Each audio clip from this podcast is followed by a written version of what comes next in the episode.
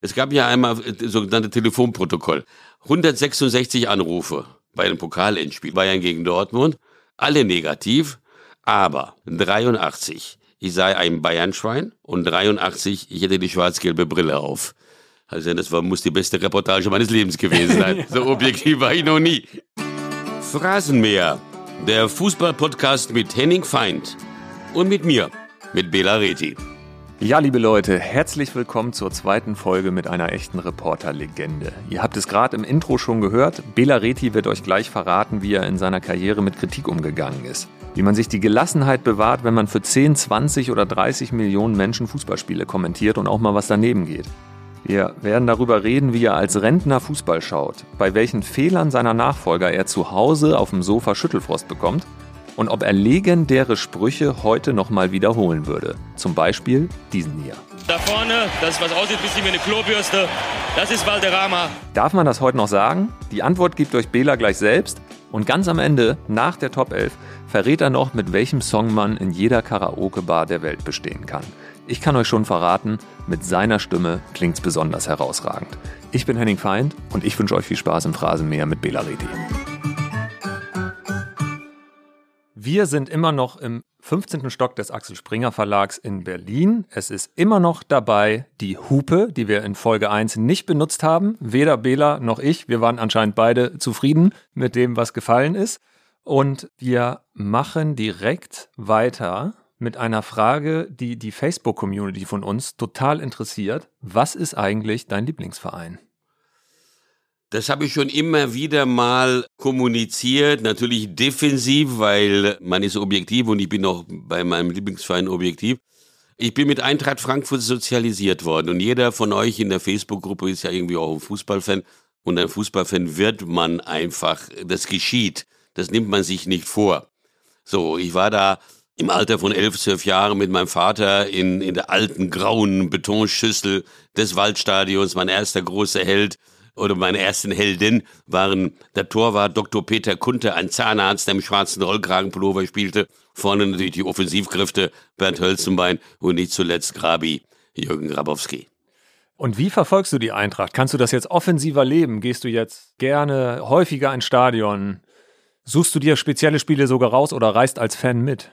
Nach der WM war ich eigentlich nur einmal im Stadion. Das war in der Stadt, in der ich lebe, bei einem Drittligaspiel SVW in Wiesbaden gegen den Überraschungstabellenführer aus dem Saarland, den SV Elversberg, weil mich das interessiert hat. Das ist ein Neuling, aufgestiegen aus der Regionalliga, wie die sich da schlagen. Die sind auf dem Weg in die zweite Liga. Das ist meine Fußballneugierde und vor allen Dingen die örtliche Nähe. Bin ich mit dem Fahrrad in fünf Minuten da. Das erste Spiel im Stadion, was den großen Fußball betrifft, sehen werde, ist äh, eine Reise mit der Eintracht am 14. Äh, März äh, nach Neapel. Siehst du noch Chancen nach dem 0-2 im Hinspiel? Nach der roten Karte von Colomuani? Nein, sehe ich nicht, aber ich fahre trotzdem mit der Hoffnung hin, dass die Eintracht hat ja in der Europa League gezeigt, wie viele unmögliche Aufgaben sie schaffen kann. Also das ist eine Mannschaft, die eine Comebacker-Qualitäten hat. Und ähm, sie haben die Moral. Kolomoani ist natürlich ein Goldfundstück gewesen von äh, ablösefrei aus ablösefrei Nantes aus Nantes, Wahnsinn. Und wenn der Sekunden vor dem Elfmeterschießen noch trifft, dann ist Frankreich Weltmeister. Also das ist, äh, der hat im Halbfinale ja getroffen, das habe ich mein letztes Spiel ja, bei Frankreich gegen Marokko, Marokko, gegen Marokko. Aber klar habe ich die Hoffnung, aber hm, wahrscheinlich wird es eine Folklore-Reise in der Stadt Maradonas mit wunderbarem Essen, mit einem Ausflug nach Pompeji und einfach ein bisschen mal mit den Jungs ganz frei über Fußball quatschen. Wenn wir, ich sage es mal wir, ausscheiden, das war ja alles schon Bonus. Also die Gruppenphase überstanden zu haben. Frankfurt ist ja keine klassische Champions League-Mannschaft, muss man ja wissen. Man kann sie ja trotzdem lieben. Dass du wir sagst, wird viele in äh, Frankfurt und drumherum freuen. Ihr habt ja sowieso eine ziemlich äh, geile Zeit seit zwei, drei Jahren, weil der Verein einfach herausragendes auf die Beine stellt und ja auch über alle Fangrenzen hinweg da äh, riesige Sympathien für bekommt. Warst du auch mit beim Europa League-Finale? Nein, war ich nicht. Da war ich äh, noch im Beruf und hatte am Abend vorher noch mit Champions League zu tun. Das war mir dann einfach zu viel Aufwand. Da hätte ich an, am, am Spieltag hinfliegen müssen. Nachts noch oder am nächsten Tag zurück. Äh, da war ich noch einfach im Berufsleben und hatte, glaube ich, einen anderen Termin, Champions League-Termin oder dienstlichen Termin, der mich da verhindert hat. Es ist jetzt zehn Wochen her, dass du dein letztes Spiel kommentiert hast. Und äh, die Reaktion, äh, auch als wir dich angekündigt haben als Gast im Phrasenmäher, waren so herausragend positiv, genauso wie du das auch äh, ja zu spüren bekommen hast bei dem Abschied im, im ZDF. Du warst danach im Portugal-Urlaub, hast du uns in der ersten Folge äh, verraten, auch eine Woche allein. Wenn du da so mal deine Gedanken sortiert hast, gab es da einen Moment oder eine Nachricht in dieser Zeit, die dich besonders bewegt hat und über die du, die du dir aufbewahren wirst? Daniel Pinchur, mein Redakteur, hat mir am, das letzte Spiel war an meinem Geburtstag, an meinem 66. Geburtstag, und hat mir einen äh, dreiseitigen handgeschriebenen Brief geschrieben, wie er die Zeit mit mir empfand, als Kollegen, als Menschen, als Fußballfreak, äh, als Reisebegleiter. Das hat mich sehr bewegt, weil wer macht das heute schon noch? Dreiseitige Briefe per Hand. Das hatte ich mit in Portugal, diesen Brief, habe ihn dann nochmal gelesen und ich bin immer noch bewegt darüber. Es vergeht ja kein Tag, an dem nicht die Kollegen ganz breit gestreut, Sven Foster, Sportstudio-Moderator Martin, auch Nils Graben, auch alle möglichen Leute wissen wollen, wie es mir geht und dass ich jede Woche noch ein Thema bin äh, in, de, in den Montagskonferenzen. Bela hätte das so und so gemacht und so. Also, dass sie mich vermissen, finde ich toll. Also, das war auch nicht mein Ziel, aber offenbar habe ich da so Spuren hinterlassen, auch als Mensch, dass ich vielen fehle. Das tut ja jedem gut. Was vermisst du denn am meisten und was vermisst du überhaupt nicht? Was ich am meisten vermisse, sind eben das gemeinsame Lachen, das gemeinsame Arbeiten, das gemeinsame Reise mit äh, Menschen, die mir im Laufe der Jahre sehr ans Herz gewachsen sind. Das ist ja eine besondere Lebensform. Da wissen ja Kollegen manchmal mehr über dich als deine eigene Familie, weil du einfach viel mehr Zeit mit denen verbringst. Weißt ja selber, wie das geht. Ich gucke immer noch auf die Dienstpläne. Bin ja noch, ich bin ja noch im ZDF-Verteiler, weil ich ähm, meine E-Mails umleiten muss jetzt auf die neue Adresse. Da gucke ich immer auf den Dienstplan, aha, der und der macht das und das Spiel. Und oh, wieso haben sie da umbesetzt, ist der krank? äh, oder und schielst du auch noch drauf auf, das Spiel hätte ich auch noch Bock gehabt? Ja, ja, ja, also das erste Abendspiel nach der WM war ja Werder, nee, war ja Köln gegen Werder Bremen. Und dann habe ich mir intuitiv Kölner Sachen und Bremer Sachen intensiver in der Zeitung angeguckt als andere Dinge, also sogar, also sogar meine Eintracht, weil im Modus noch drin war, äh, wahrscheinlich wärst du da dran gewesen hättest da 15 Minuten machen müssen, habe ich mein Wissen aktualisiert, aber ich habe seitdem keine Sportzeitungen mehr gekauft, komischerweise, außer in Portugal. Kann ich dir empfehlen, Sportbild, Bild kann ich dir jeden ja, Tag ja, empfehlen. Ja, genau, genau, genau, das passt doch, den Kicker lese ich auch manchmal ganz gerne, also das ist, das ist halt so, elf Freunde, also kreuz und quer. Sportbild und Bild kann ich dir sehr empfehlen. Genau, Bild am Sonntag. Genau, habe ich am Flughafen jetzt gestern gelesen. Sehr gut. Was ich nicht vermisse, ist dieser Zeitdruck. Also ich, ich, hab ja, bin ja immer zu spät, habe ich ja erzählt, ne, seit meiner Geburt. Und, 14 Tage äh, zu spät? 14 Tage zu spät, genau. Und an diesem jenem ersten Samstag nach der, nach der Weltmeisterschaft, da habe ich mich irgendwie viel zu sehr beeilt beim Frühstück, weil nach dem Motto, Alter, du musst jetzt gleich mal los, ne? Bis dann irgendwie realisieren, nein, nein, nein, du musst gar nicht los. Du überlegst jetzt, was machst du heute Nachmittag? Da habe ich mir die Paarungen angeschaut. Schaust du dir eine Konferenz an? Nimmst du dir ein Spiel heraus? Oder gehst du einfach in den Rheingau mit ein paar Leuten, was du seit Jahrzehnten nicht konntest am Wochenende ein schönes Glas Wein trinken äh, und Flammkuchen essen. Und wofür hast du dich entschieden? Für Fußball. Wie schaut Bela Reti zu Hause Fußball? Ach, völlig relaxed.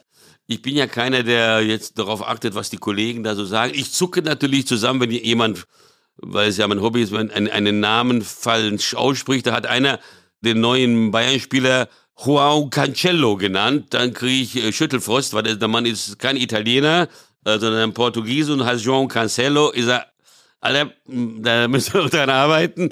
Aber ich bin ja keiner, der dann basht, sondern das fällt mir dann einfach auf. Oder bei kritischen Situationen, Handspiel ist ja ein großes Problem für alle Kommentatoren, weil wir alle nicht mehr wissen, was los ist. Also das ist ein völliger Irrsinn. Das war mal ein einfaches Spiel, deshalb ist es so populär geworden. Da drehe ich den Ton auch schon mal lauter. Ich habe da meine eigene Interpretation der Situation und bin neugierig darauf, wie, wie der Kollege das bewertet.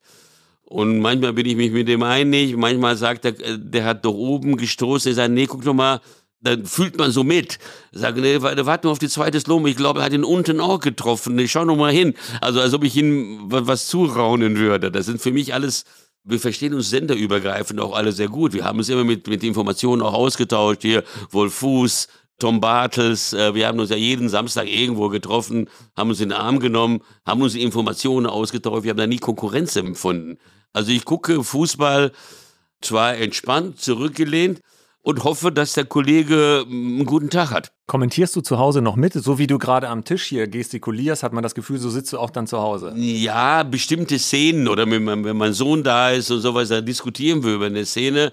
Das ist doch keine gelbe. Ich sage, Paul, das ist doch eine gelbe weil der kommt von hinten, der kann ja gar nicht sehen, dass der angegriffen wird. Das ist schon die Regel. Ja, aber das war doch so, also untereinander dann. Ne? Am Ende ist das auch eine Berufskrankheit, das kriegt man aus dir nicht mehr raus. Bei, bei mir zu Hause äh, fiel mal das Wort, ich habe Schlagzeilen-Tourette, weil ich während Fußballspielen nur in Schlagzeilen rede, was jetzt die große Zeile oben drüber sein muss. Weil und, dann, und dann schweige ich und dann kommt auf einmal wieder eine Zeile rausgeschossen. Ja, ja, ja, ja. Aber eigentlich, die Gesamtüberschrift, über die es guckt, ich bin eigentlich ein Supporter des Reporters und hoffe, weil ich weiß, wenn man da irgendwie daneben liegt, ist es auch blöd, dann schläft man eine Nacht auch mal schlecht, wenn man, das kann immer mal passieren, dass man sich verguckt oder einfach fehlinterpretiert. Ich hoffe, oder zumindest, dass er sowas sagt, dass was diskutabel ist. Das muss auch nicht meine Meinung sein. Es gibt ja im Fußball viele Möglichkeiten, wo beide Ansichten zutreffend sind. Sieht man ja an diversen VRR mhm. und sonstigen Entscheidungen. Also ich bin Anhänger des Kommentators und hoffe, dass er einen guten Tag hat, egal bei welchem Sender er arbeitet. Hast du alle Abos? Werbung. Guten Morgen zusammen. Im heutigen Meeting werden wir über Gromner bis Nervrenner für das Projekt sprechen. Du bist neu im Team und verstehst nur Bahnhof? Ganz entscheidend bei der Umsetzung ist Gromner. Habt ihr es verstanden? Ah ja, das ist wirklich, wirklich verständlich. Zurmnarbarnaf Venewaf. Auf der Arbeit klingt alles nur nach Kauderwelsch? Die LinkedIn-Community hilft dir dabei, dich in der Berufswelt zurechtzufinden und neue Themen im Handumdrehen zu verstehen. Und? Noch irgendwelche Fragen? Arbeitsthemen verstehen. Wissen wie mit LinkedIn. Werbung Ende. Ja. Wie sehr hast du dich über die DAZN-Preisverdopplung geärgert? Sehr. Aber ich finde es auch, ich weiß nicht, ob das zukunftsweisend ist. Wir sind ein altes Land. Eine Generation mit, mit sehr vielen Menschen über 60. Das ist schon eine Herausforderung, nicht einfach die Glotze anzumachen und es läuft Fußball, sondern man muss irgendwelche Apps dann anwählen, man muss also äh, zwei, drei Vorgänge. Bis ein es gibt Artikel, hier können Sie heute Hoffenheim gegen Hertha sehen. Genau. Werden nicht so oft geklickt, aber es gibt sie. Ich hoffe, dass das irgendwann sich umkehrt, weil ich glaube auch im Hinblick auf die Superliga, auf dieses, alles hat mit der Kommerzialisierung zu tun, dass das irgendwann mal zu einem Effekt führt, dass ähm, auch Boykott dass solche Sachen boykottiert werden, weil, weil die Leute es nicht mehr wollen. Ich kann das nicht, weil ich zu äh, Fußball bekloppt bin. Aber wer so, so ein Gelegenheitskonsument, den würde ich schon verstehen, weil er sagt, ohne mich. Und jetzt, weil du auch für die Bild auch Werbung machst, ich kann auch für die Öffentlich-Rechtlichen ein bisschen ein, eine Lanze brechen. Wir haben das aktuelle Sportstudio, was um 23 Uhr läuft, das ist um die zwei Millionen Zuschauer. Das ist sehr viel für das Umfeld um diese Uhrzeit. Und da kriegst du werbefrei alle Bundesliga-Spiele da zusammengefasst mit einer Hintergrundgeschichte und oft genug einen interessanten Gast. Vielleicht ist das auch mal, ähm, mal erwähnenswert. Schaue ich regelmäßig. Danke. Kann das Einschalten empfehlen. Ja, genau. Wir reden gleich noch so ein bisschen über die neue Kommentatorengeneration, aber bevor wir da hinkommen, fangen wir nochmal bei deinen Ursprüngen an und spielen dir mal ein, zwei Sachen vor, die du mal gesagt hast mit der Fragestellung, darf man das heute noch sagen? Da vorne, das ist was aussieht, bisschen wie eine Klobürste, das ist Valderrama. Bewegt sich kaum, Aktionsradius wie eine Stehlampe. Mit der Stehlampe darf man sagen. Ja. Mit der Klobürste nicht. Ich habe das auch bereut. Ich bin ja Valderrama-Fan gewesen. Das ist ja gerade deshalb, weil wir vorhin über die Eintracht sprachen. Ich schimpfe über die Eintracht noch lauter als über jeden anderen Club, weil äh, mir am Herzen liegt. Und ich hatte so ein Nachmittagsspiel, das weißt du ganz genau, wo das war bei Gluthitze, fast 40 Grad, in einer wunderbaren Gegend Frankreich, Frankreichs, im Languedoc, in Montpellier. Gruppenspiel Tunesien gegen Kolumbien. Das einzig Reizvolle an diesem Spiel im Vorfeld war, was ist mit Valderrama, der sich aber komplett verweigert hat und äh, auch nur im Schatten rumstand und einfach sich an diesem Spiel nicht beteiligt hat. Und da habe ich mich als Reporter unglaublich geärgert und, und habe das Valderrama-Thema angerissen irgendwann und kam aber nicht dazu. Es äh, ist wie eine, wie eine Schlagzeile, die unten, aber auch oft genug übrigens. Sie haben eine Schlagzeile und unten stimmt der Inhalt nicht. Das ist auch beim Bildbashing, kann man das manchmal. Ne? Ja? Das war Folge 1, da sind wir schon durch. Ja, genau. Passiert manchmal. Das ist also keine Generalkritik. So, und mein ganzes Valderrama-Thema war tot. dann entdeckst du ihn da hinten und damals war die Bildführung ja auch eine andere oder die Bildregie, viel weniger Kamera, nicht hoch aufgelöst. Das war Mittelalter, wenn man 98 sich ein Fußballspiel anguckt. Das ist schon eine grandiose technische äh, Verbesserung. Das haben wir wiederum denen zu verdanken, denen wir die Abos bezahlen. Also es ist nicht nur alles schlecht, sondern da hat sich einiges einfach von der Qualität, von der Brillanz her klar verbessert. Das ist überhaupt kein Thema. Aber ich habe nicht den Valderrama mit einer Klobrüste verglichen, sondern seine Frisur. Aber hätte man vielleicht noch deutlicher machen müssen. Heutzutage äh, gibt's da richtig Saures für, glaube ich. Ähm, Rassismus. Wahrscheinlich kommt dann Rassismus als erstes. Was hast du denn in dem Moment gedacht, als du den äh, Spruch gesagt hattest? Hast du gesagt, ah, das ist ein guter? Oder hast du gesagt, uh, der hätte ich mir vielleicht auf die Zunge beißen sollen? Ich fand das super, weil auch die Regie und die Kollegen in Paris, die da saßen, ey Bela, geil, sensationell, auf die, auf die, du bist aber gut drauf heute. Ich fühlte mich da ein bisschen geehrt, aber da war ich nur jung und brauchte das Geld.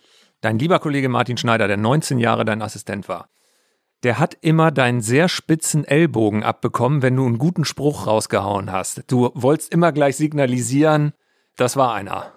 Ja, nicht nur wegen des guten Spruchs, sondern meine Art zu kommentieren. Man muss es sich ja mal vorstellen. Also, ich glaube, die Rekordeinschaltquote, die, bei der ich am Mikro war, schwankt jetzt zwischen dem EM-Finale 96, da war es auch über 30 Millionen in der Spitze, als auch das 7 zu 1. Das war auch eine immense Zahl. Das ist ja, wenn man sich das nebeneinander vorstellt, so viele Menschen, dann wird man eigentlich verrückt. Das kann man, soll man sich auch gar nicht vorstellen. Aber man muss sich Personen vorstellen, zu denen man spricht. Sonst ist man so im luftleeren Raum und hat das Gefühl, man führt irgendwie Selbstgespräche. Und mein Assistent ist dann in dem Fall mein Zuschauer, mein Fan.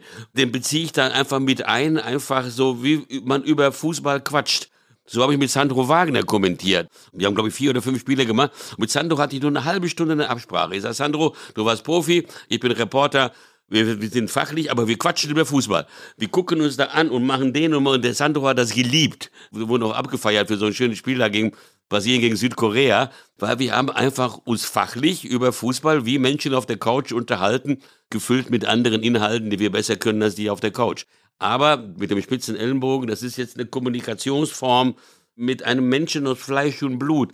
Der Zuschauer, in Anführungsstrichen, ist ja, ist ja was Anonymes. Es ist eine, ist eine große Masse irgendwas. Aber der, der taucht nur bei Twitter dann auf. Genau. Und, äh, aber das sind trotzdem einzelne Personen. Mhm. Ne? Und die muss man sich, glaube ich, visualisieren oder eben in die Rippen hauen.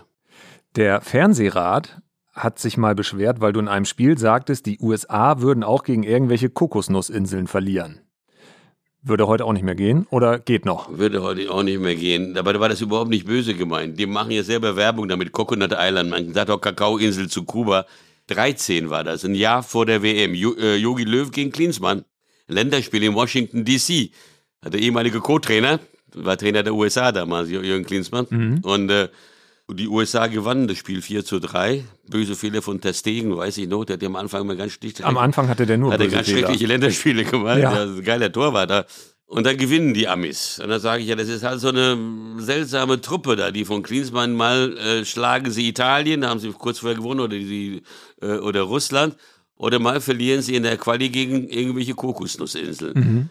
Das waren ja so wirklich kleine karibische Staaten, die spielen ja dort ihre Qualifikation und haben dann nicht, nicht immer gut ausgesehen. Ich finde, dass es immer noch nicht schlimm ist. Also das würde ich aber trotzdem nicht mehr sagen. Die Schere im Kopf wird größer, weil wir nicht mehr nivellieren in Deutschland zwischen einem Spruch. Also es ist deshalb schlimm, weil Rassismus ist das widerlichste, was ich mir vorstellen kann. Und wenn man alles in diesen Topf schmeißt, bagatellisiert man den wahren Rassismus. Das ist das Problem. Wie hast du dann über so einen Spruch von äh, Jörg Dahlmann, den du ja auch sehr gut kennst, dass er bei Sky gehen musste wegen dem Land der Sushis? Unmöglich. Also finde ich absolut skandalös. Skandalös, einen Kollegen wegen so einer Lappalie zu entlassen. Absolutes No-Go. Mhm. Hast du dir mal Sprüche aufgeschrieben? Nie. Ich schreibe nicht meinen Einstieg auf. Den Einstieg in die Reportage hatte ich am Anfang, um Sicherheit zu gewinnen, hat man seine ersten Sätze notiert. Mit der Erfahrung dann verbunden, gerade wenn du im Ausland bist, bist du angewiesen auf die Bildreihenfolge eines Regisseurs, der sein Ding macht. Mhm. Und ich lese dann irgendwo was vor und passt aber nicht zu dem, äh, zu dem, das, was der Zuschauer sieht. Das heißt, ich habe im Prinzip nur inhaltliche Bausteine zum Thema Mbappé, zum Thema Schiedsrichter, zum Thema Stadion, zum Thema, keine Ahnung, also sechs, sieben, acht Sachen, die äh, aber nicht vorformuliert, sondern nur den Inhalt. So, und je nachdem, wie der Bildregisseur entscheidet, komme ich zu dem Thema, zu dem Thema oder zum Thema. Ich mache komplett alles frei. Du hast immer so eine große Doppelseite da liegen mit beiden. Jeder Spieler hat einen eigenen Kasten, da steht drin. Genau, genau. Und auf Turnier, der Rückseite sind allgemeine Themen, also Trainer, Bilanzen, bisheriger Turnierverlauf. Also einfach normale Fakten, die, die man zwar weiß, aber manchmal verifiziert man, ob die auch wirklich stimmen. Und äh, seit dem Debakel 1996 beim EM-Finale, wo der Laptop abgeschmiert ist, hast du, glaube ich, auch immer einen Reisedrucker dabei gehabt, einen eigenen. Ist das richtig? Genau. Habe ich immer dabei gehabt, weil Papier kann nicht abstürzen. ja. Was hast du mit dem Ding gemacht? Vielleicht doch noch was fürs Fußballmuseum. Das gehörte dem ZDF, habe ich zurückgegeben. Oh. Ich, ja, ich habe am 3. Januar meinen Schlüssel abgegeben, meinen Ausweis meinen Dienstlaptop und was weiß ich alles da und musste gegenzeichnen. Du bist dann praktisch gestrichen. Nur die E-Mail-Adresse hast du noch. Die habe ich noch, aber die, um die musste ich extra bitten, weil diese E-Mail-Adresse, seit es E-Mail gibt, für ganz viele Menschen in dieser Szene, Journalistenszene bekannt ist, mhm. dass man wenigstens die Chance hat, mit einer Abwesenheitsnotiz zu sagen, ab 1. März bitte folgende Adresse jetzt anschreiben. Folgende Adresse. Was zeichnet für dich heute einen guten Kommentator aus? Wie früher auch, wenn er die deutsche Sprache nicht mit Füßen tritt. Ja, also ich finde, die Sprache ist immer noch wichtig, weil es ist ja auch eine Vorbildfunktion auch für, auch für junge Leute. Ich finde, eine gepflegte Kommunikation mit gutem Deutsch, da sind wir auch ein bisschen Botschafter. Ja, das gehört dazu. Und wenn jemand äh, es schafft, und das habe ich auch versucht, war zumindest mein Ziel, sich nicht selbst zum Mittelpunkt zu machen, sondern die Geschicklichkeit besitzt, wie so ein Essen, was angeregt ist, ein toller Salat, da fehlt aber noch ein gutes Olivenöl oder ein bisschen Senf oder Salz und Pfeffer. Also Würzen, wenn man vermitteln kann, wie es im Stadion riecht, nach dem Rasen, nach der Wurst, wie die Menschen drauf. Ich, ich ziehe oft den Kopfhörer weg und versuche Atmosphäre zu übersetzen und sowas. Also er soll das Gefühl haben, man ist im Stadion. Ich bin nicht im Stadion, ich bin nur für ihn im Stadion. Mhm. Und, ähm, das Und heute ist, sind, sind manchmal Kommentatoren in erster Linie für sich selbst im Stadion? Das äh, akzeptiere ich, aber das ist nicht meine Mentalität. Also machen sich heute Kommentatoren oft zu sehr zum Ereignis und stellen sich in den Mittelpunkt anstatt das Eigentliche. Nicht äh, alle, aber es geschieht. Äh, man ist in einer anderen Medienwelt wahrscheinlich auch. Man ist auch, als ich anfing, gab es ja nicht, fast keine Privatsender. Da gab es ein paar, paar, Kommentatoren. Dadurch sind die auch so ikonisch geworden. Inzwischen sind ja so viele Menschen, dass vielleicht die Versuchung da ist, sich selbst zu positionieren, um, um auf dem Markt zu bestehen. Das ist überhaupt nicht vorwurfsvoll gemeint. Und die Zeiten ändern sich auch. Ich bin ja fernab von diesen Menschen, die sagen, dass früher alles besser war. Nein, früher war wirklich nicht alles besser. In der Facebook-Gruppe vom Phrasenmäher fragt Samuel Sampel, ob du ein Vorbild hattest meine Vorbilder, das muss man sich vorstellen wie ein Puzzle. Ich habe mit großen Reportern zusammengearbeitet, mit Rolf Kramer, mit Dieter Kürten, mit Eberhard Figgemeier, weiß ich, ob die Namen noch was sagen, ja. mit Marcel Reif und habe von allen abgeschaut, was ihre Stärken sind. Marcels äh, kunstvolle Sprache, dieser unglaublich kurze Weg von Hirn zur Zunge, die Ruhe von Rolf Kramer, diese tolle Stimme von, von Eberhard Figgemeier, die extreme Gelassenheit von Dieter Kürten, der sagt, das ist Fußball, das ist Unterhaltung, wir wollen Spaß haben. Von allen so einzelne Bausteine. Man kann sich keine Vorbilder komplett nehmen. Man kann nicht sagen, ich kommentiere jetzt wie Y, weil äh, dazu müsste man ein guter Schauspieler sein. Das bin ich nicht. Live-Kommentar ist ein Stück ähm, Transportieren auch der eigenen Persönlichkeit. Wir haben unsere eigene, alle, die wir hier sitzen und wir sollten auch keine Persönlichkeiten kopieren, weil wir dann einfach zu viel verlieren und die Authentizität ist dann weg. Also das ist so. Man kann von allen was mitnehmen und man muss dann, dann selber seinen Weg finden. Und wenn ich mich jetzt so höre, bei den Ausschnitten hier, die sind zum Teil 20 Jahre mhm. alt oder so, klinge ich eigentlich wie heute. ja, das stimmt, da hast du recht. Ja. Es gibt viele ähm, junge Kollegen, die sich auch bei dir Dinge kopieren wie ein Puzzleteil. Und einen davon, den hören wir jetzt aus London. Lieber Bela, hier ist der Per Mertesacker. Und mich würde wirklich mal interessieren, was du eigentlich von diesen neuen Schlaumeier-Experten Kramer und Mertesacker hältst, da wir jetzt zusammen schon einige Jahre zusammengearbeitet haben, aber immer wieder junge, neue Leute, die du wirklich integrieren musstest, co-kommentieren, Experten. Wie siehst du die neue Generation an Leuten und was ist dir dir aufgefallen? Also, ich bleib dabei. Es gibt sowieso nur ein Belareti und alles Gute für dich. Dein Per. Ach, der Per, ganz lieb. Mit dem habe ich das Champions League-Finale kommentiert. Das letzte zwischen ähm, Liverpool und Real. Per war nervös. Ein Weltmeister mit mehr als 100 Länderspielen, arbeitet in einem großen Club, Arsenal, hat alles erlebt. Und ich habe gesagt, Per, englische Mannschaft, zwar nicht deine, aber du bist ein Kenner der Premier League.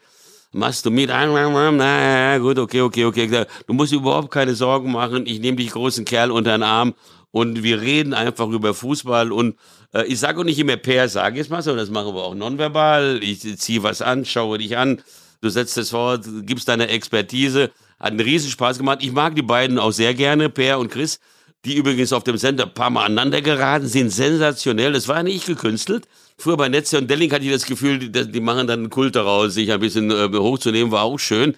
Aber Chris und, und Per waren oft auch unterschiedlicher Meinung. Und das ist so der Fußball. Wir diskutieren uns ja zu Tode mit VAR, mit Handspiel, mit taktischen Sachen.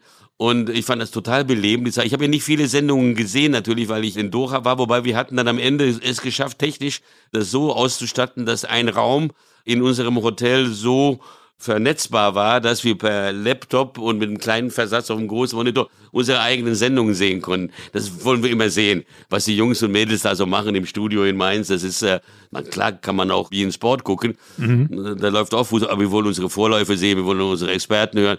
Die haben wir eigentlich sonst nur auf dem Ohr. Also du sitzt immer schon eine halbe Stunde, eine Dreiviertelstunde vor bevor du dran bist, ähm, mhm. am Platz. Oft wirst du auch geschaltet, indem die irgendwas fragen. Das ist ein Zusammenspiel.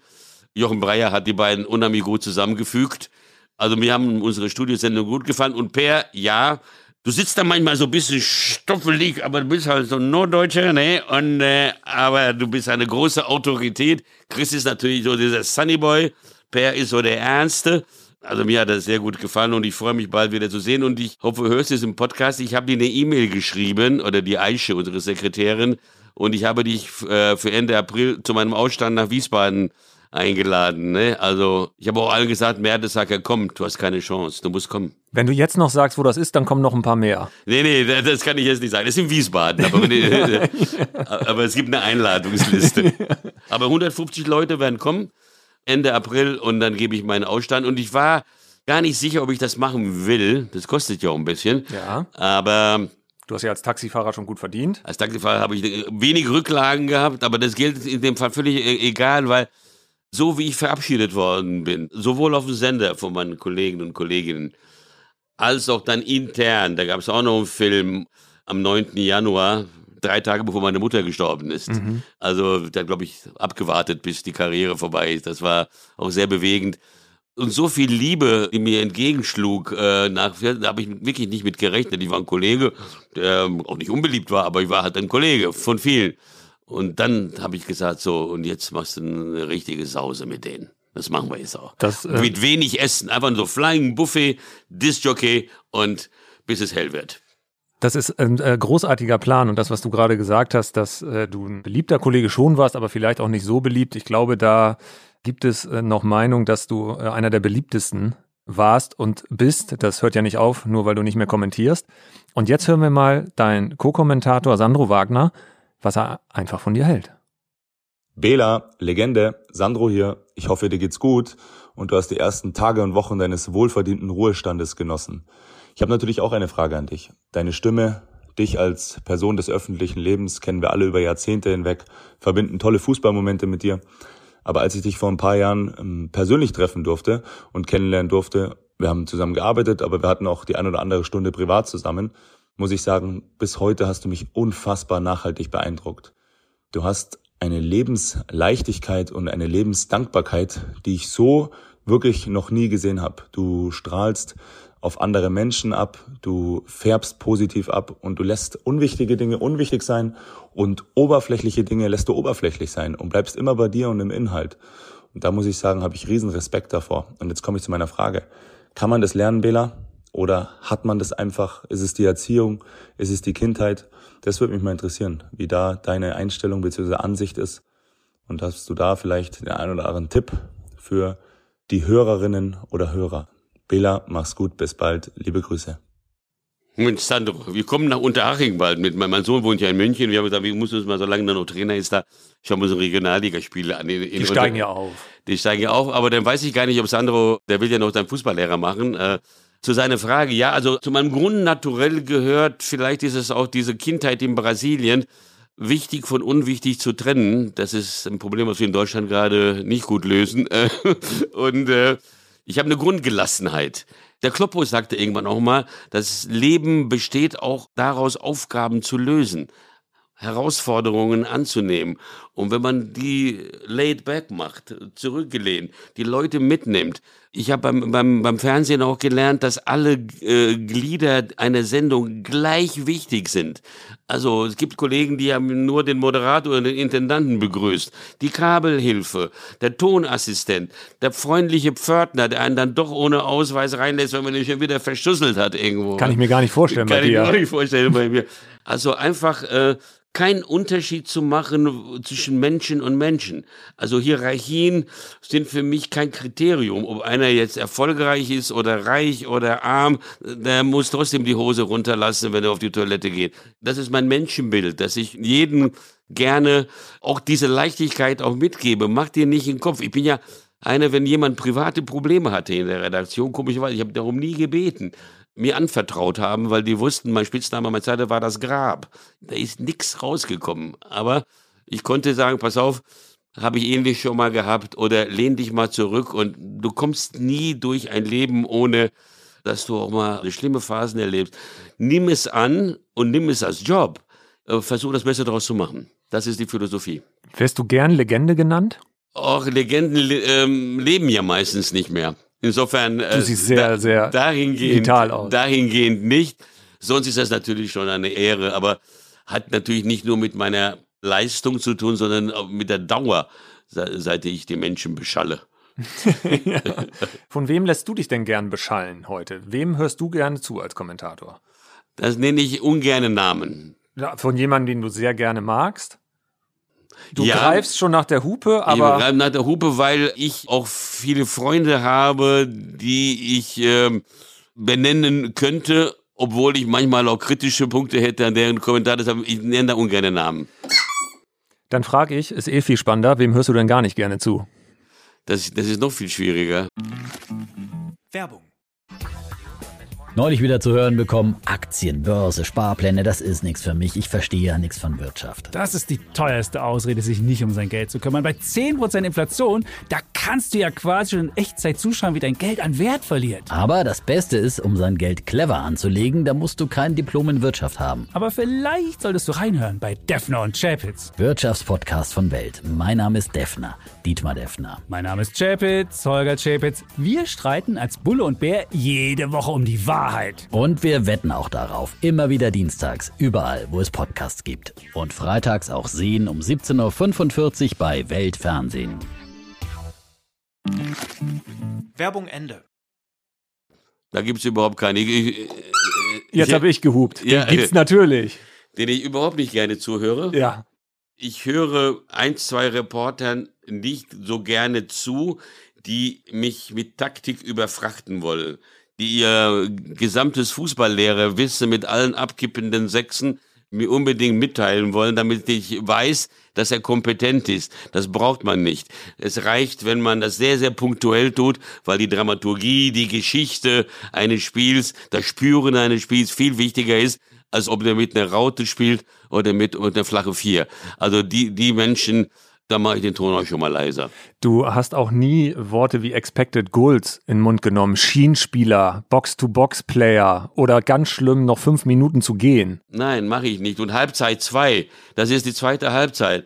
Ja, das haben wir gelernt. Und da ist, wird einer eingewechselt, der ist 16 Jahre jung. Nein, ein Baby ist ein Tag alt. Also äh, das ist aber die Sprache verändert sich ja auch. Ihr hattet da beim ZDF eine legendäre Sprachschule. Das war, glaube ich, immer montags oder dienstags Dieter Kürten. mit Dieter Kürten mit Weim auf dem Tisch. Ja. Und dann wurde Und dann durchgegangen. wurde aber Tacheles geredet. Ja. Ne? Und so, mein Freund, was bist du für ein Landsmann? Was ist dein Beruf? Was ist deine Aufgabe und müsstest du eventuell mal deinen letzten Beitrag anhören? Besser nicht. Ja, der charmante Dieter Kürten. Und das, da standen die aber alle Kerzen gerade. Ja. ja. Dieter Körten hat mir über dich erzählt, die Liebenswerten lässt man immer davon kommen. Ja, genau. Ja. Genau, genau. Dieter sagt auch, weil er locker war, da- dazu gehört auch viel Arbeit, die fleißigsten sind die lockersten, weil sie aus dem Fundus schöpfen können. Wenn irgendwas schief geht, bin ich so gut vorbereitet, dass ich locker das nächste Thema anziehen kann und es schaffe. Das ist schon wahr. Wenn du noch mal kommentieren würdest für The Zone, müsstest du also eine Fortbildung machen. Nee, ich kenne mich mit Taktik schon sehr gut aus. Und bei DAZN kommentieren auch nicht alle so, wie ich geschildert habe. Ja. Also mir gefallen viele DAZN-Reporter. Ja. Übrigens, die haben Platte gefilmt. Stimme ich dir äh, komplett zu. Aber es ist ja, der Sohn hat ja die Sprache schon verändert und Ja. hat einen anderen Ansatz und einen anderen Anspruch auch Ja. gehabt an die Kommentatoren, als das die öffentlich-rechtlichen haben. Ja, fußballerisch, ja. Die, sind, die gehen tiefer ins Fachliche rein. Ja. Ich könnte diese Herausforderung erfüllen, möchte es aber nicht erfüllen, weil äh, Fußball ist immer noch auch Unterhaltungsbranche auch. Und, aber das ist ja, wenn ein Sender neu entsteht, kann man nicht das machen, was alle schon gemacht haben. Ich bin der Sohnkunde, also auch wenn Sandro kommentiert dort dabei, überwiegend äh, sehr zufrieden mit den Kommentatoren. Die haben vielleicht ein bisschen zu viele Experten. Manchmal würde mir auch der Kommentator reichen. Also das sind, das sind zu viele Stimmen manchmal auf dem Sender, aber das sind jetzt ähm, eine Lappalie. Muss ich aber, ich will kein The Zone-Bashing betreiben. Ich bin auch zufriedener Kunde. Ja, ja, Ja, ja. trotz, ich bin auch trotz Preiserhöhung äh, treu ja, geblieben. ja, ja. Und auch Außerdem haben sie die Champions League und da bleibt dann, außerdem gucke ich auch spanische Liga gerne. Ja. Äh, also Real, Barcelona, auch Italien mal. Hab äh, den Sohn auch als Vorbereitung auch genutzt, als ich nur selber Champions League hatte und äh, eine Mannschaft aus Spanien oder Frankreich oder Italien äh, hatte, war das eine hervorragende Möglichkeit, das letzte Spiel des Gegners anzugucken. Also alles gut. Wie gesagt, ich würde aber Kollegen nichts sagen. Ich finde generell auf allen Sendern wird hochprofessionell Fußball kommentiert. Es, deshalb zu deiner Frage, wenn ich gar nicht gerne höre, das gi- gibt es nicht. Es gibt ja keinen, der das nicht kann. Gar keinen. Es gibt nur Stilrichtungen, die mir eher zusagen und andere weniger. Aber das ist ähm, Geschmackssache. Das soll, soll so bleiben. Womit heute alle äh, Kommentatoren äh, zu tun haben, ist Kommentare in sozialen oder asozialen Medien. Was war für dich schlimmer? Ein Dutzend negativer Twitter-Kommentare oder wenn früher es Beschwerdeanrufe äh, beim ZDF-Zuschauertelefon gab? Es gab ja Beschwerdeanrufe und die habe ich mir mal ausgeschnitten einmal. Es gab ja einmal äh, sogenannte Telefonprotokoll. Ja, 166 Anrufe bei einem Pokalendspiel ist nicht viel eigentlich. Ne? Bayern gegen Dortmund. Welches Jahr? Ähm, Die haben ja ein paar Mal Pokalendspiele gehabt, also 5-2 oder das 2-1 nach Verlängerung für Bayern? Das da ist eine Verlängerung für Bayern. Ja. 166 Anrufe, alle negativ, aber, und zwar mathematisch genau, 83, ich sei ein Bayernschwein und 83, ich hätte die schwarz-gelbe Brille auf. Also das war, muss die beste Reportage meines Lebens gewesen sein. So objektiv war ich noch nie. Also so ist das manchmal. Und ich verstehe die Zuschauer, die haben ihre Brille auf und wenn sie einmal das Gefühl haben, dass einer gegen ihre Mannschaft spricht, obwohl er gar nicht gegen ihre Mannschaft spricht, sondern nur eine Kritik an etwas hat, dann acht, spitzen sie die Ohren besonders, wenn du sagst, es war aber kein Foul, schon wieder gegen uns. Ist aber auch normal. Ist immer, das gehört zur Dienstleistung dazu, sich beleidigen zu lassen. Die Fanwut gehört dazu. Ja. Frank Behrendt aus der Facebook-Gruppe äh, fragt auch fast genau das. Wenn Bela am Mikro kommentierte, gingen regelmäßig viele Fans steil und regten sich in Netzwerken tierisch auf.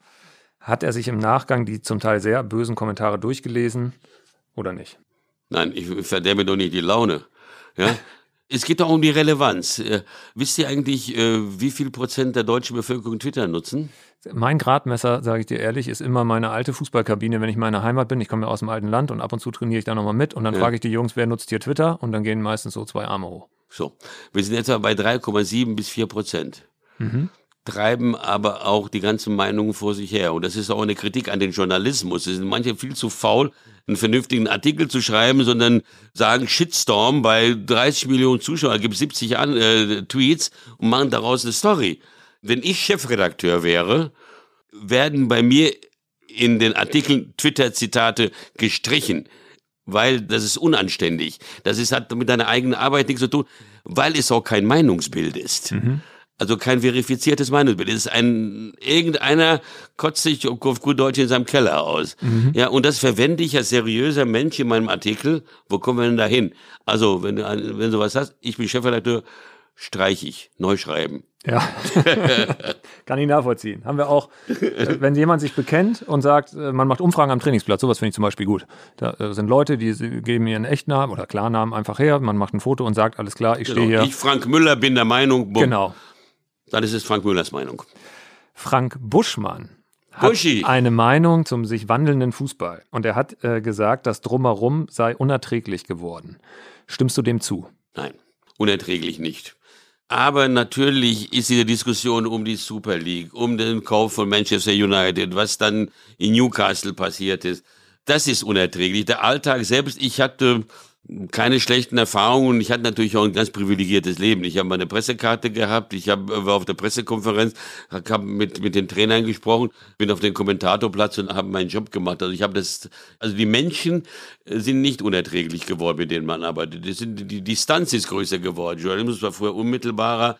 86 konnte ich, wie gesagt, zu Siko noch in den Gym gehen und fragen, wie es am Knie geht. Muss ja nicht über den Pressesprecher gehen, ne? Oder mit Sokrates habe ich Schach gespielt, ja. Äh, Der, der fragte, wer kann hier Schach spielen?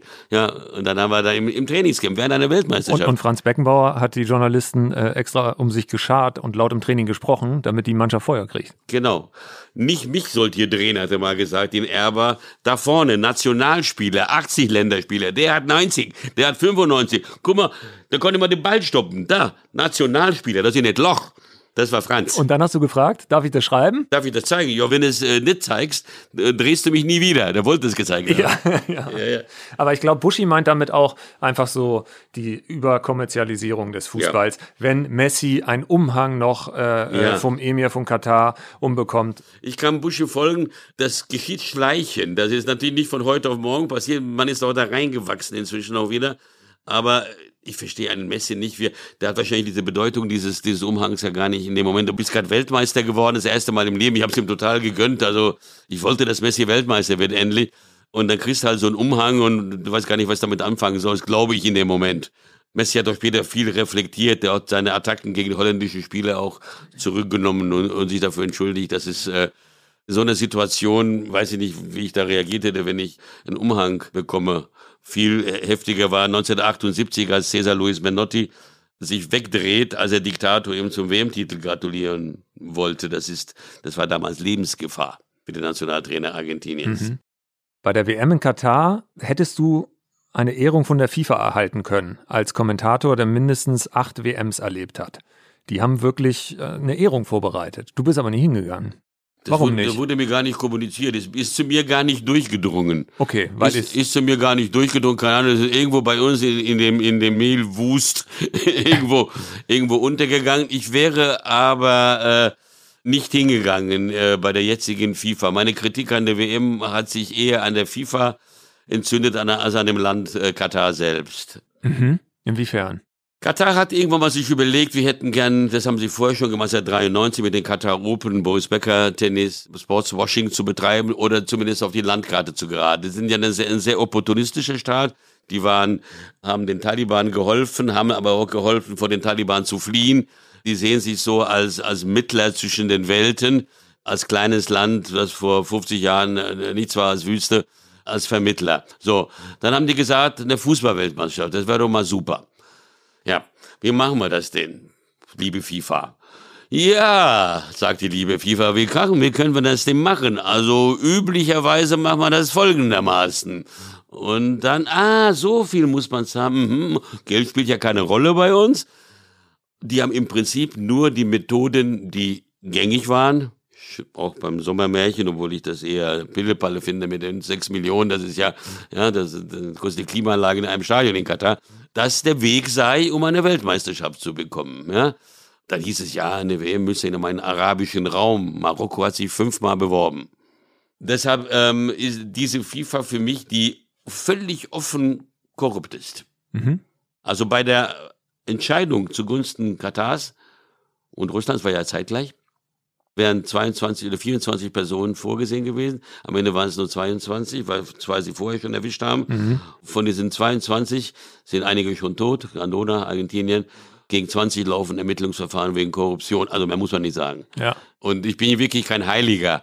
Aber dass man ohne Verlust von Scham das so offen macht, macht diesen Verband, sagen wir mal so, ganz diplomatisch stark reformbedürftig. Äh, Wie verfolgst du dann das, was die FIFA auch zensiert am Ende? Denn die Bildregie zum Beispiel. Schon lange so. Und wie sehr stört dich das als Kommentator, dass das, was passiert, nicht mehr gezeigt wird? Inakzeptabel. Das war aber schon lange schon so. Ich kann mich an ein Spiel erinnern, 2010 in Südafrika, Holland gegen, weiß ich nicht, Rudelbildung. Ja, und dann fährt die Kamera hoch und da sieht man den Tafelberg dahinter so ungefähr. So weit sind die weggegangen von der Szene. Das gehört zu, zu den Emotionen dazu. Die wollen diese Keimfreiheit. Bakterienfrei, keimfrei, virusfrei, der saubere Fußball. Das meint vielleicht auch Buschi. Ja. Äh, auch äh, Transparente in den Stadien, äh, der Flitzer, keine Ahnung. Pussy Riot lief auf dem Platz beim WM-Finale 2018. Ja, das ist eine große politische Botschaft. Ja, weg, weg, weg, weg, weg. Unmöglich. Also, warum machen sie denn das? Das gehört zur Wahrheit. Zumal in den sozialen Medien das ja ohnehin sofort alles Hoch auftaucht. per läuft. Foto, in jeder Zeitung steht drin, nur wir sind die heile, reine, polierte Welt, wo wir das nicht zu sehen haben. Ja. Verheimlichen kann man sowieso nicht. Also ganz klares Urteil, geht nicht. Zensur. Sollte nicht gehen. Zensur. Zensur. Es gab mal einen Moment, wo es dir als Kommentator wahrscheinlich schwer gefallen ist, zu kommentieren, was du siehst. Das war, als Eriksen bei der Europameisterschaft seine Herzattacke hatte. Da warst du Kommentator. Was war das für eine Situation für dich? Einfach auch zu sagen, was transportiere ich jetzt und was transportiere ich ganz bewusst nicht? War das für dich eine der schwersten Situationen im Live-Kommentar? Das war die schwerste. Du kannst dich auf fast alles vorbereiten im Fußball. Bis auf so 7-1 im Halbfinale. Halbfinale sind immer sehr dramatisch, aber sportlich kannst du dich auf alles vorbereiten. Und dann entsteht so eine Situation, die du im ersten Moment erstmal als solche gar nicht wahrnimmst. Da liegt einer. So, das passiert schon mal, ne? Das war, der ist nach einem Einwurf äh, ein paar Meter gegangen und, und, und, und umgefallen. Das habe ich gesehen. Das kann mal eine Zerrung sein oder sonst was. Dann sah ich, wie die Spieler ein Kordon gebildet haben um den liegenden Eriksen. Sah, wie die Betreuer auf dem Platz laufen. Das ist normal, aber sah, dass der einer in der Hand einen, äh, das erkennt man aus der Entfernung, äh, einen, einen Defibrillator äh, d- dabei hat. Pinchi hat das alles mitbeobachtet. Der sagt, das ist hier durch Herzdrucksmassage. Sag, Ja, ja. Sag mal, bewegt er sich noch? Also untereinander. Ja. Ich sag, weiß ich nicht, aber wir sagen jetzt erstmal nichts. Wir sagen jetzt erstmal nichts. Äh, ich sage, wir wissen jetzt nicht, dass es, es scheint dramatischer zu sein, als es im ersten Moment wirkt, habe ich gesagt. Ja. Dann haben wir untereinander gesprochen, also die Spieler die Hände vom Gesicht hatten. Die Leni, die Leni hat sowas schon mal erlebt. Als Spieler von Werder Bremen bei einem Freundschaftsspiel gegen Ajax Amsterdam ist dasselbe passiert. Der Typ hat äh, überlebt, aber ist hochgradig ähm, behindert, weil die da zu spät dran waren. So, dann fällt einem dann Marc Vivian Foe ein. Comfort Cup, Kamerun gegen äh, Kolumbien, glaube ich, in Paris. Und dann, was machen wir denn? Wann war das nochmal mit dem Foe? Er sagt, sag's, sag's nicht, der äh, Foe ist tot, sagt Pinchi. Da wissen wir nicht. Hör auf, wie es mit dem Toten. Also ich wollte es auch nicht sagen, ich wollte nur, fa- falls er stirbt, wolltest du den Foe parat haben. Also dann haben wir dann beschlossen, einfach gar nichts mehr zu machen, sondern nur, nur diese Bilder wirken zu lassen. Die waren dramatisch genug. Keine Spekulation war mein Motto. Also nichts auf Sensation und könnte er sterben und was ist, wann er stirbt. Das Wort Tod, Sterben lag ja in der Luft. Aber Herzdruckmassage, sagte man. Dann hatten wir, dann später, als er raustransportiert wurde, über Lutz Pfannenstiel, Ja. eine Information bekommen, die wir verifizieren konnten. Er war, er kennt Bjarne Goldbeck. Aus irgendeiner Zeit, er kennt ja jeden, der Lutz Pfannenstiel, denen, ja. Lutz Pfannenstiel kennt jeden. Ja. Ja, und, und Bjarne, Bjarne war in der Kabine und Lutz hat mit Bjarne telefoniert und Bjarne hat ihm erzählt, was da los ist. Lutz hat das uns kommuniziert im Stadion. Wir waren geil aufgestellt und konnten dann erzählen, dass A. Eriksen lebt, B. in einem Krankenhaus liegt, C. wach ist, D. mit der Mannschaft bereits gesprochen hat. Simon Kjær, der Kapitän, hat gesagt, solange Eriksen nicht das Go gibt, spielen wir nicht weiter. Eriksen sagte, spielt weiter, finde ich immer noch nicht die richtige Lösung. Das müssen Funktionäre und der erste Entscheidung, nicht der Mannschaftskapitän. Aber das sind äh, Detailfragen. So. Und dann haben wir das alles aufgearbeitet und hatten im Grunde genommen nachher, Ja, die positive Meldung, dass das alles im Rahmen dessen gut ausgegangen ist. Das äh, Beschissene war danach, ein Fußballspiel kommentieren zu müssen. Ja. Ich hatte damit nicht gerechnet, Ja. dass das weitergeht. Es hätte auch nicht weitergehen dürfen, finde ich. Dänemark hat auch verloren. Mhm. Hat übrigens das nächste Spiel auch verloren, haben dann durch, Und dann sind sie aber durch, durchgestartet. durch ein, ein, im dritten Spiel haben sie mit drei Toren oder was, keine Ahnung, gewinnen müssen. Ein Tor weniger hätte nicht gereicht. Äh, wären die draußen gewinnen. Da waren sie im Halbfinale, haben ein sensationelles Turnier gespielt. Der Zusammenhalt nach dem Eriksen-Fall spielte sicherlich eine Rolle. Also es war, ich könnte jetzt stundenlang darüber erzählen. Das ist ähm, Einer der emotionalsten Momente emotional, so, das beschäftigt einen den ganzen Abend. Wir saßen dann, äh, dann draußen abends noch, Dänemark war Corona-frei zu dem Zeitpunkt, die ganze Stadt in Rot-Weiß, überall gab es Bier und überall war eine sensationelle Party und wir sind ja, glaube ich, bis zum Morgengrauen einfach aufgeblieben. Ich musste auch noch zwei Stunden im Stadion bleiben, weil sie am Ende der Sendung noch, sie hatten noch ein paar letzte Informationen noch zusammengekratzt, noch mal eine Schalte machen wollten mit mir. Das heißt, ich war erst um, das Spiel war um 18 Uhr, ich war nur um 23.30 Uhr noch im Parken, im Stadion. Also der ganze Tag hat uns, und am nächsten Tag sind wir nach München und am übernächsten Tag war Deutschland-Frankreich. Also, und da flog eine, eine, irgend so eine Aktivistendrohne da von Greenpeace oder weiß ich nicht, knapp an unseren Köpfen vorbei. Das hätte auch noch mal noch einen kleinen, und da habe ich gesagt, gibt es ja keinen normalen Spiel mehr hier. Also, das ist ja irre, ne? Also. Achtung, Achtung, Achtung, rief, rief der Pinsche, zieh den Kopf ein. Das flog hier so weg. Ja, sag, Was, was, was fliegt hier wo weg? Ich habe dahin geguckt, hier war mein Monitor, da kam irgendwas. ja. Also, ja, Wahnsinn. Ja. Wahnsinn. Du warst 35 Jahre beim ZDF. Wie steht man das durch? Gut, das ist, das ist ein guter Arbeitgeber. Ich habe viele ganz liebe Menschen äh, kennengelernt. Ich hatte oft die Möglichkeit, äh, auch zu wechseln. Aber irgendwie war mir diese Vielfalt äh, der Möglichkeiten ähm, mit Olympischen Spielen, Sommerspiele, Winterspiele. Ich war Programmchef bei der Tour de France. Geiles Ereignis. Drei, zwei, drei Jahre lang durch ganz Frankreich, jeden Tag woanders. Das ist ja wie äh, ein neues Zeltlager. Vier-Schanzentournee und so ein Zeug. Dann die Menschen, die über die Jahrzehnte, habe ich angesprochen, kennenlernen. Die ganze Gemengelage, ne? Dann hat mich dazu gebracht, dann dort zu bleiben. Das ist, das gab wirklich Schlimmeres im Leben. Gab es mal ein Angebot, wo du länger überlegt hast? Länger heißt drei Tage. Das ist schon intensiver überlegt, Ja, ja. ja. Also war das dann so Richtung Premiere Sky, als dann die Pay, Ja, Pay-Sachen kamen. Günther Peter Plog hattest du angesprochen, Genau, der das war, gegangen das, das war in Richtung Champions League, andere Sender, also zwei äh, verschiedene, also ein Free und ein nicht Free. Ja. Also so die Kontakt aufgenommen haben, äh, dann aber mm, beim Nennen der Summe sich noch nicht entscheiden konnten und ich habe dann von alleine abgesagt. gesagt, wenn, dann muss er flotter gehen. Ja.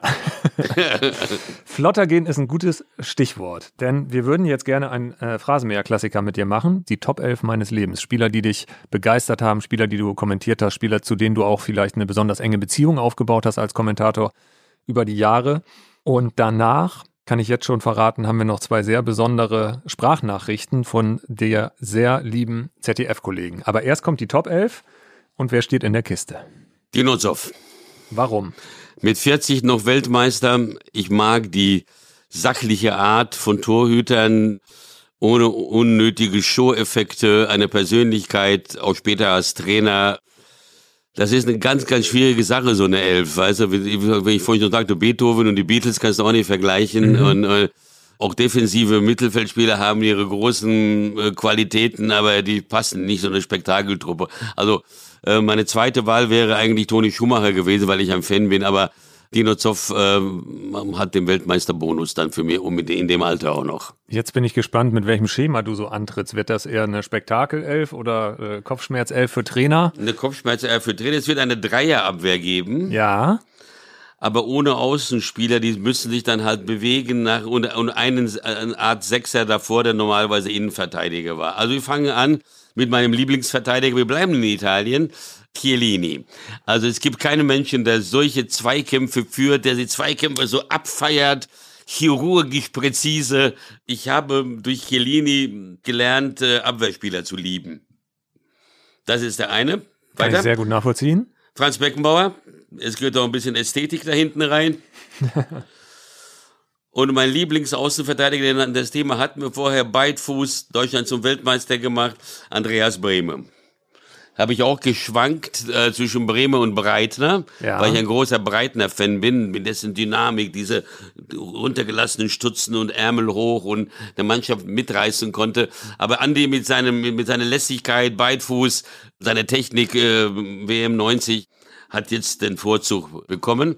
Vor dieser Dreierkette spielt Bobby Moore, ein Gentleman aus England, Weltmeister, der da ein bisschen Ordnung in den Laden auch noch reinbringt. Mehr Sechser habe ich nicht. Dann geht's ein bisschen weiter nach vorne. Da haben wir zwei Franzosen, Zidane und Platini. Platini habe ich bei der EM 84 bewundert, äh, neun Tore, glaube ich, also sensationell als Mittelfeldspieler.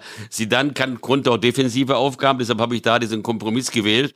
Der kann auch hinten Mitarbeiter und da sind Moves drin und Bewegungen drin, die man einfach äh, auch nie lernen kann. Es gibt Talent, angeborenes Talent und, und erlernbare Fähigkeiten, das ist alles angeboren. Ja. Hinter den beiden Spitzen ein Brasilianer und ein Argentinier, Pelé und Maradona. Die sind selbsterklärend. Sie sind selbsterklärend. Oder hast du mal gezuckt, ob Messi vielleicht doch noch eine Rolle spielt? Ja, ja, es fehlen ja noch zwei. Ah, okay, den setzt du. Äh, Rechte Seite Messi, Mhm. Linke Seite, den habe ich noch gesehen in den Schlusstagen seiner Karriere. Ein Nordire, der nie ein großes Turnier spielen durfte, ein Weltklasse-Stürmer, ein Bekloppter, der hat es geschafft, zwei Leber zu verdrinken. Das ist aber nicht der Grund für diese Nominierung. Georgie Best. Georgie Best. Und ich finde das großartige, der Flughafen in Belfast ist nach ihm benannt.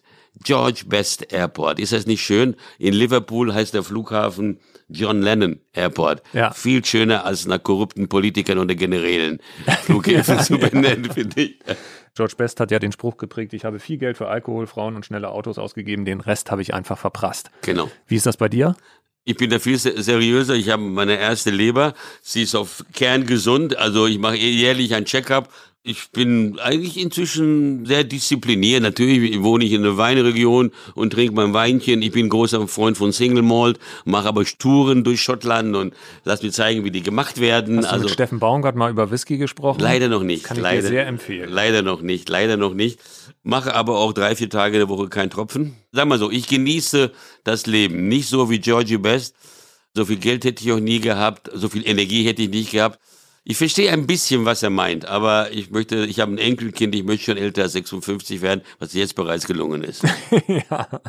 Wir haben zwei Fragen noch von zwei ZDF-Kollegen, die sich mit deiner Zukunft beschäftigen. Denn da kommt auch noch was Getränkemäßiges auf dich zu. Und die erste Frage kommt von Dieter Kürten.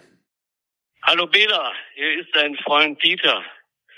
Was glaubst du wohl, mein Freund, wer von uns dreien, Hennes Galli, du und ich, der beste Skatspieler ist? Viel Spaß beim Podcast und alles Gute weiterhin, mein Alter. Ciao. Die ZDF-Skatrunde mit Hennes Galli, Dieter Kürten und Also dir. Dieter, der beste, weil auch erfahrenste. Ja, das liegt ein bisschen auch an deinem biblischen Alter. Ja, bist du.